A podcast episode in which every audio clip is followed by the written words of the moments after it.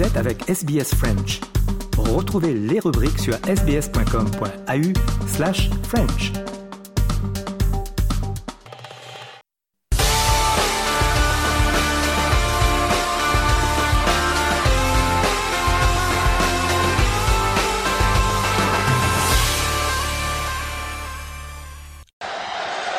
Hakimi qui s'élance, la Panenka La Panenka Et le Maroc qui file en quart de finale de la Coupe du Monde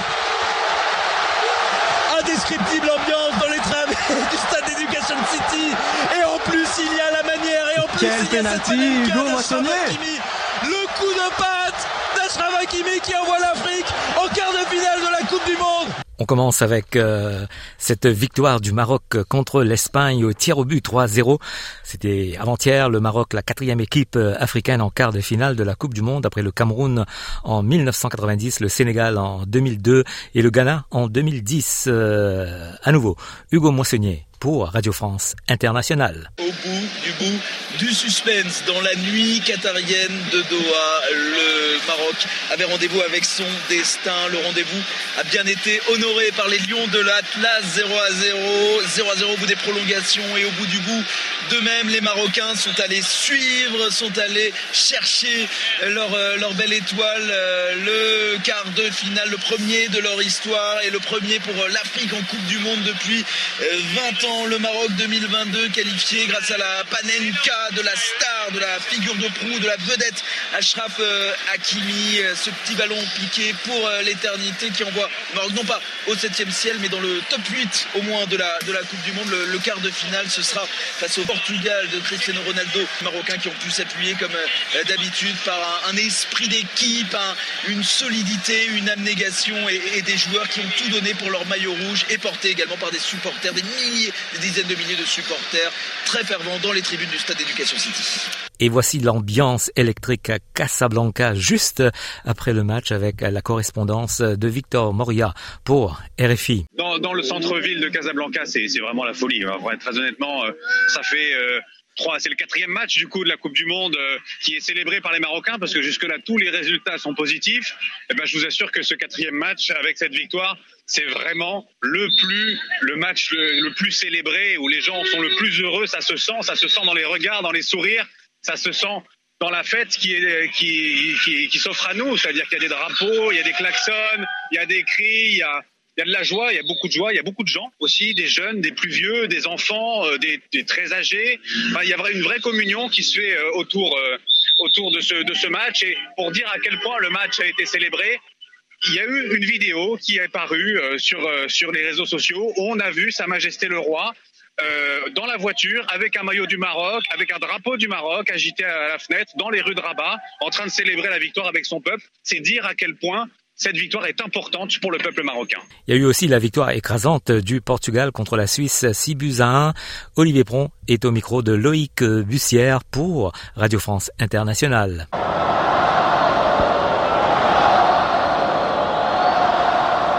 Le quintuple Ballon d'Or a beau avoir été réclamé à corps et à cri, Fernando Santos, le sélectionneur, n'a pas faibli. Et la physionomie du match l'a conforté dans ce choix fort de ne pas aligner sa star, décrié en interne au coup d'envoi. Comme libéré, ses partenaires se sont promenés et les Suisses pas vraiment existé. Menés 2-0 après 30 minutes, 4-0 avant l'heure de jeu grâce à Gonzalo Ramos, auteur d'un triplé au final, mais aussi aux défenseurs Guerrero et Pepe, le vétéran. Les Portugais mènent 5-1. L'affaire est pliée à la 70e minute quand soudain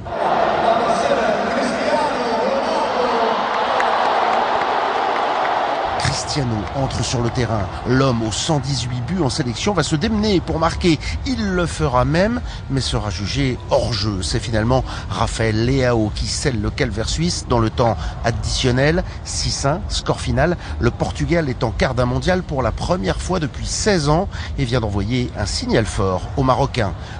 Ces jours de repos euh, avant les quarts de finale demain.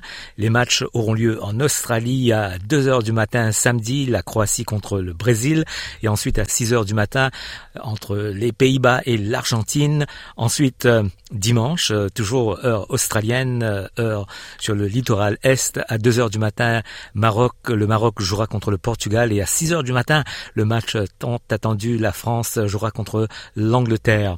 Frédéric Suto est avec Nathalie Amar pour RFI. Les affiches complètes de ces quarts de finale, Frédéric?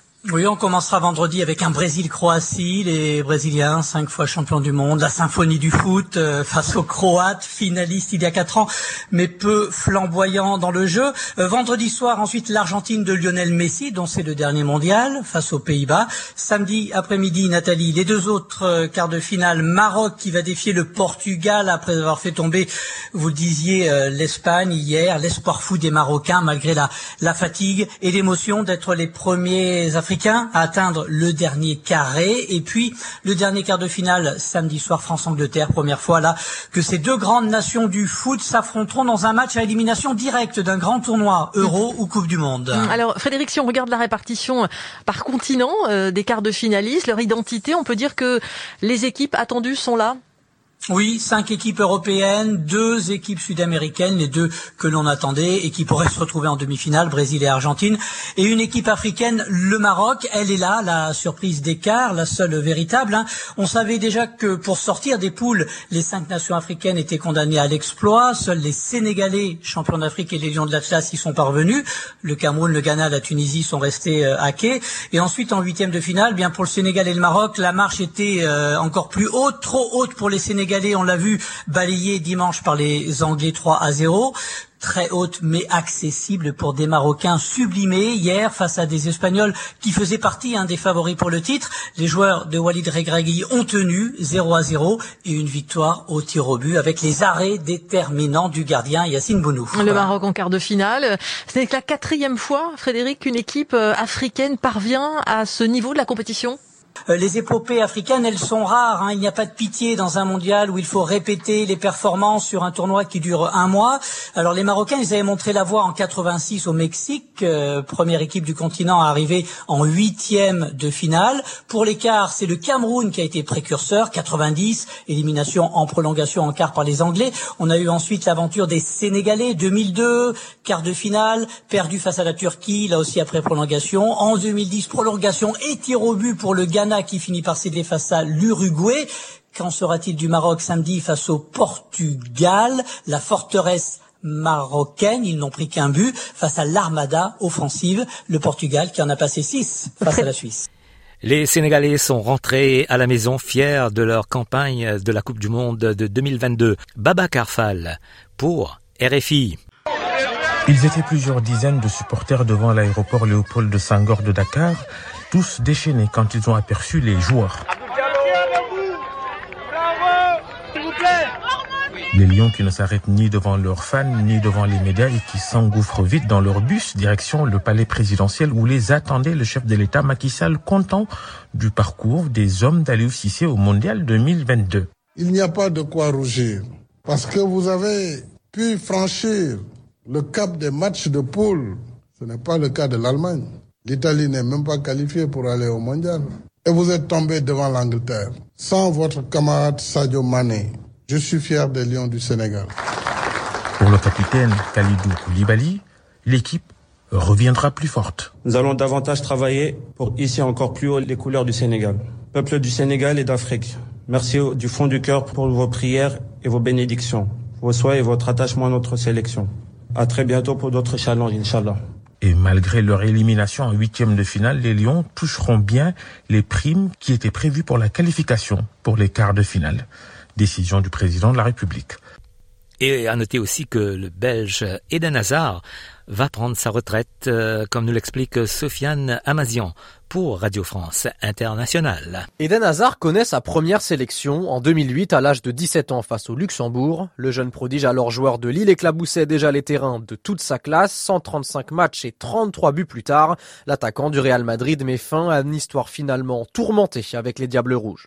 Annoncé comme l'un des meilleurs joueurs de sa génération, Eden Hazard a formé avec Thibaut Courtois, Kevin De Bruyne mais encore Romelu Lukaku une bande diabolique amenée à remporter un premier titre mondial dans l'histoire du football belge.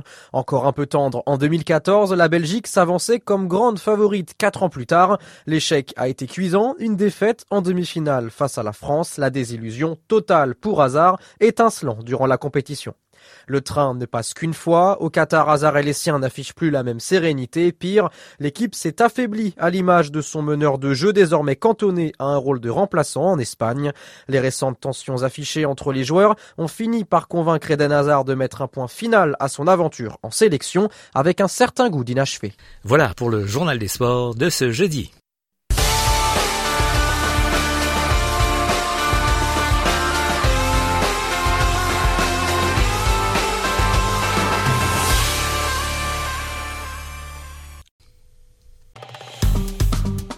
Aimez, partagez, commentez.